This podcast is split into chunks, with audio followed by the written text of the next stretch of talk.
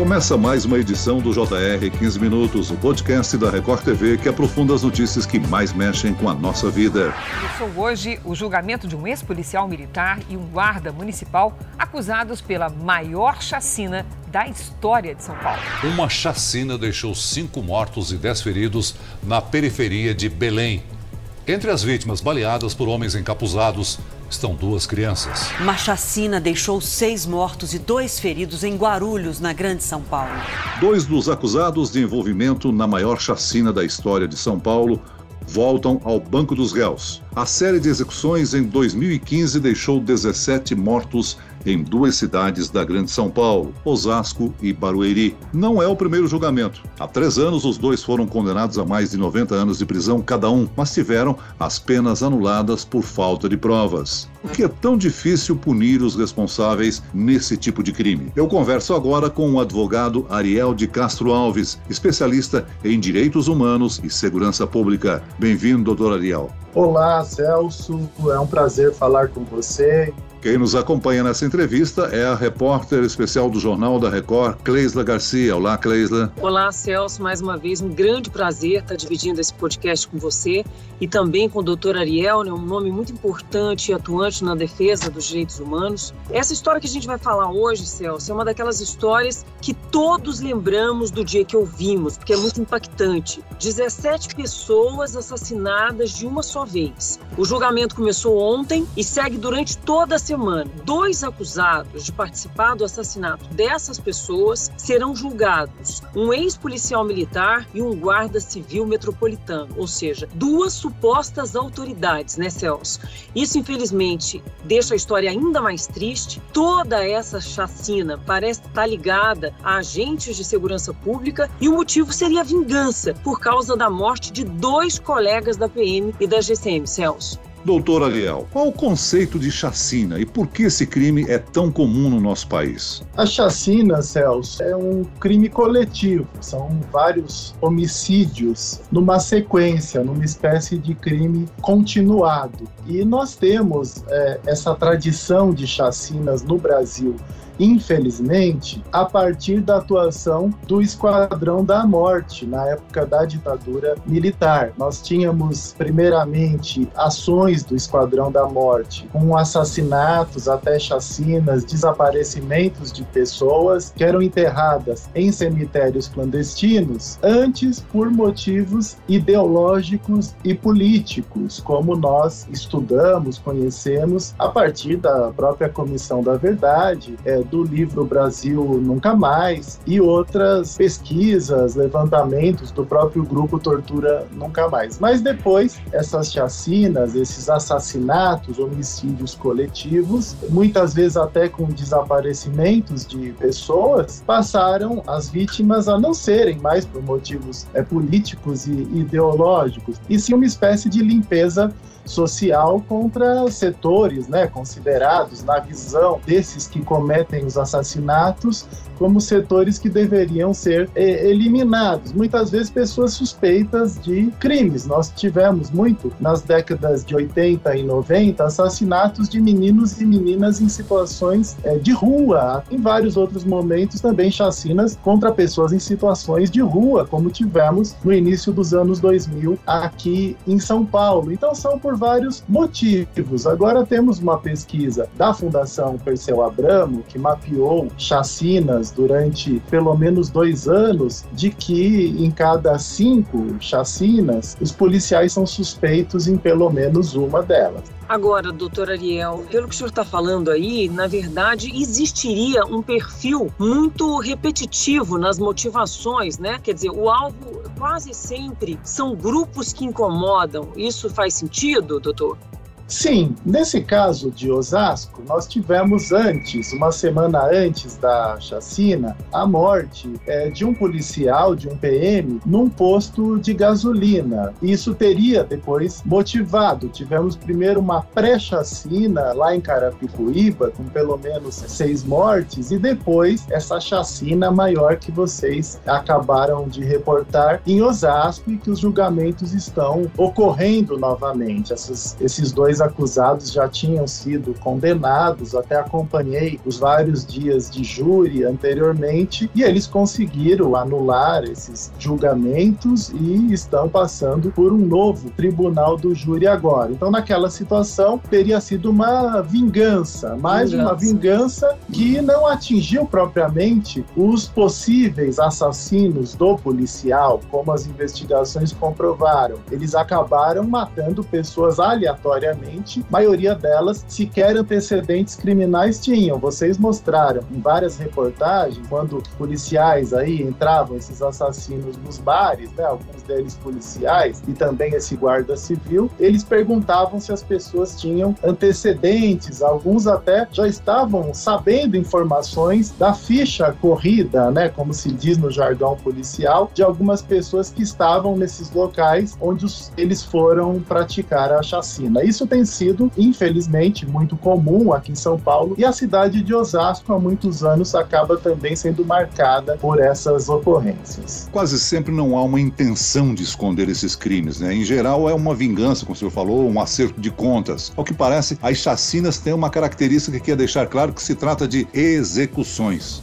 Exato, Celso. Nós temos várias motivações. Quando as chacinas são em ambientes rurais, nós temos aquela característica da, dos conflitos de terra. Muitas vezes são trabalhadores rurais sem terra, mortos por jagunços, é, a mando de latifundiários que tiveram suas terras invadidas. Temos chacinas de povos indígenas em áreas rurais e temos tido muitas chacinas no Nordeste, também no Norte por guerras de facções criminosas. E em outras situações, principalmente São Paulo e Rio, nós temos mais essa preponderância da possível participação, inclusive de policiais nessas execuções, sempre encapuzados, porque em geral, as pesquisas do Fórum Nacional de Segurança Pública mostram que 8% só dos homicídios no Brasil são esclarecidos. E se o criminoso pratica é com a cara tampada, é muito mais difícil dele ser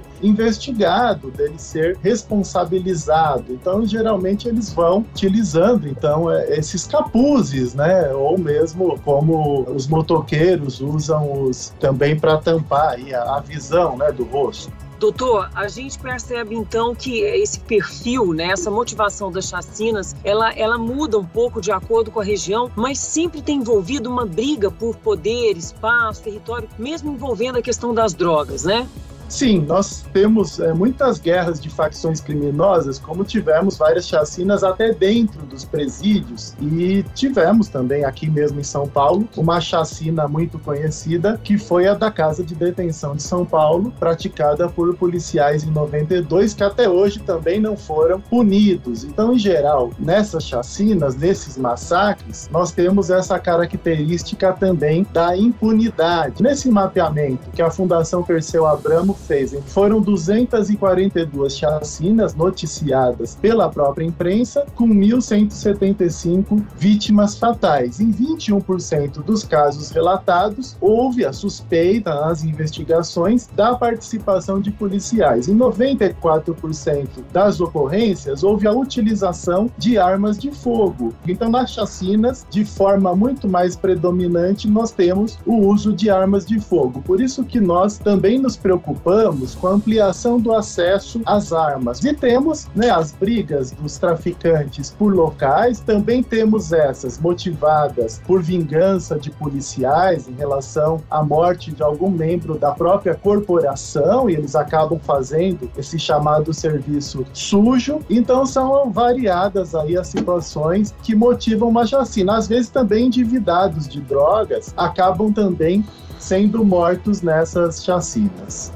É, Cleisda, muitas vezes a, a, sociedade tem uma falsa ideia de que as vítimas de uma chacina, de alguma forma, são culpadas, e isso reforça a impunidade, né, doutor? Agora, eu pergunto, podem ser alegadas como atenuantes? Muitas vezes as defesas usam esse histórico das vítimas e a sociedade acaba tendo uma certa conivência com os excessos, a violência com relação a usuários de drogas, a dependentes, a pessoas que cometem é, furtos ou outros crimes. Mas nós não podemos aceitar. Assassinato é assassinato, independe de quem foi a vítima. Se a pessoa está é, lá numa calçada, está na porta de um bar e passa um motoqueiro encapuzado e faz disparos, executa aquela pessoa, nós temos um assassinato. Independe de quem é a vítima, se ela tem ou não um histórico criminal. O crime de homicídio do artigo 121 do Código Penal é o mesmo. Uma outra preocupação que nós temos como defensores é, dos direitos humanos, essa questão da excludente de licitude, enfocar também a violenta emoção, é, a surpresa, medo, violenta emoção. Quer dizer, nesse caso da chacina de Osasco, por exemplo, esse ex-policial já expulso, os demais aí ex-policiais, o próprio guarda, eles poderiam evocar isso para não serem punidos. Estávamos em violenta emoção porque o nosso amigo, nosso colega tinha sido morto por criminosos dias antes num posto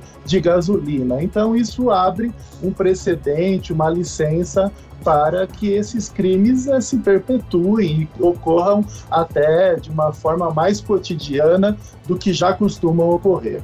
É, doutor, se todo mundo que tivesse diante de violenta emoção cometesse um crime, o mundo pandêmico ia ficar bem mais complicado, né? Agora, uma coisa que a gente percebe é que, em boa parte das vezes, esse tipo de crime, né, a chacina, ela tem policiais envolvidos, ela tem supostas autoridades é, envolvidas. Isso dificulta o processo de investigação, quer dizer, pode ter interferência, desaparecer documento. O senhor que trabalha há tantos anos com isso pode nos dizer se isso complica o que já é muito difícil? Sim, é claro que há um complicador, porque são pessoas que, primeiro, atuam há muito tempo na segurança pública. Nós sempre dizemos, não existe crime perfeito. Mas quem conhece o modus operandi das investigações, ele acaba tendo mais condições de, de praticar um crime quase perfeito, de difícil elucidação. A grande dificuldade é essa. Quem investiga os acusados são outros policiais, são seus colegas de quartéis, são seus colegas da própria polícia. E muitas vezes um deve favor para o outro. E isso acaba gerando um corporativismo. Entendo que nas próprias corregedorias nós teríamos que ter policiais concursados especificamente para estarem na corregedoria. Hum. Porque o policial que está hoje numa corregedoria eh, muda a gestão do corregedor geral, do delegado geral ou do comandante geral da PM e do próprio corregedor da PM, eles também mudam. Eles vão voltar para quartéis comuns. Imagina um policial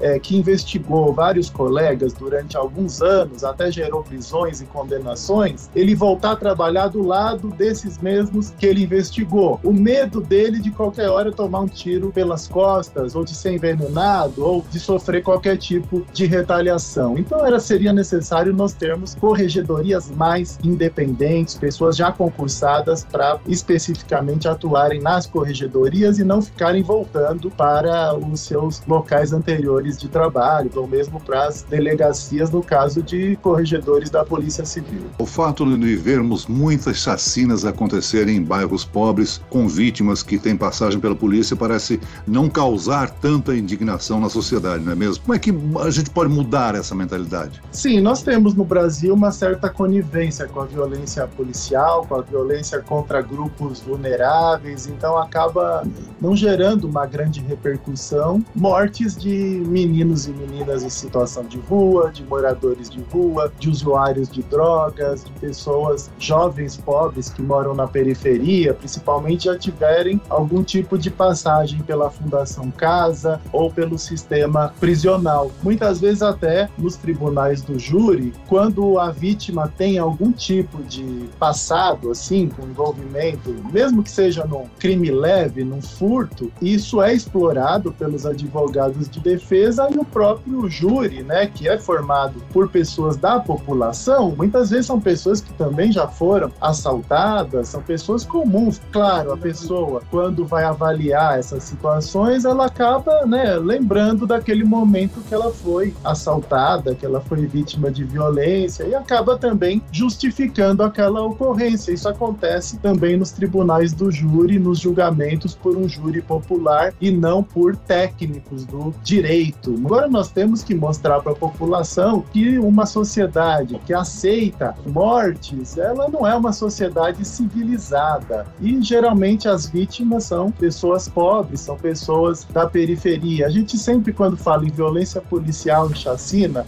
a gente tem que fazer as pessoas refletirem da seguinte forma: num dia pode ser o autor de crime, no outro dia pode ser o suspeito, mas no outro dia pode ser o inocente, pode ser qualquer um de nós a vítima de violência. Então nós nunca podemos legitimar, aprovar qualquer forma de violência. Muito bem, nós chegamos ao fim desta edição do 15 Minutos. Eu quero agradecer a participação do advogado especialista em direitos humanos e segurança pública, doutor Ariel de Castro Alves. Obrigado, Celso. E agradeço também a presença da repórter especial da Record TV, Cleisla Garcia. Cleisla? Obrigada, Celso. Sempre um prazer. Muito obrigada, doutor Ariel. Até a próxima. Esse podcast contou com a produção de Homero Augusto e dos estagiários David Bezerra e Larissa Silva. Sonoplastia de Pedro Angeli. Coordenação de conteúdo de Camila Moraes e Luciana Bergamo. Direção de conteúdo, Tiago Contreira. E eu, Celso Freitas, te aguardo no próximo episódio. Até amanhã.